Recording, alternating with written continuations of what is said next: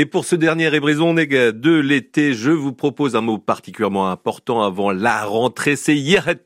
En breton, c'est la santé yeret, qui est surtout euh, connue même par ceux qui ne connaissent pas forcément euh, la langue bretonne. Et je sais que vous connaissez ce mot parce que yeret, on le retrouve avec la formule yeredmad. Yeredmad ou yermad, c'est tout simplement pour trinquer quand on trinque à la santé de quelqu'un. On dit également Yehedmad dit à la tienne ou encore Yehedmad dehors à la vôtre plaisamment. On dit souvent en levant son verre Yehmad Donol aimant ce Vondagol. Santé à tous, celui-ci va à sa perte. Alors, euh, ça a donné quelques dérivés comme euh, Yehedi. Yehedi, c'est un verbe en breton pour porter un toast. Et eh oui, Yehedi. Il y a également Yehedel. Et là, c'est carrément hygiénique. Alors, euh, quelques petites phrases usuelles comme Liwar Yehed Zovarnan. Liwar Zovarnan. La couleur de la santé est sur lui. Ou si vous préférez, il rayonne de santé. Il respire la santé. Il y a également Et Kreis et Yeret, être au milieu de sa santé, être dans la force de l'âge, si vous préférez.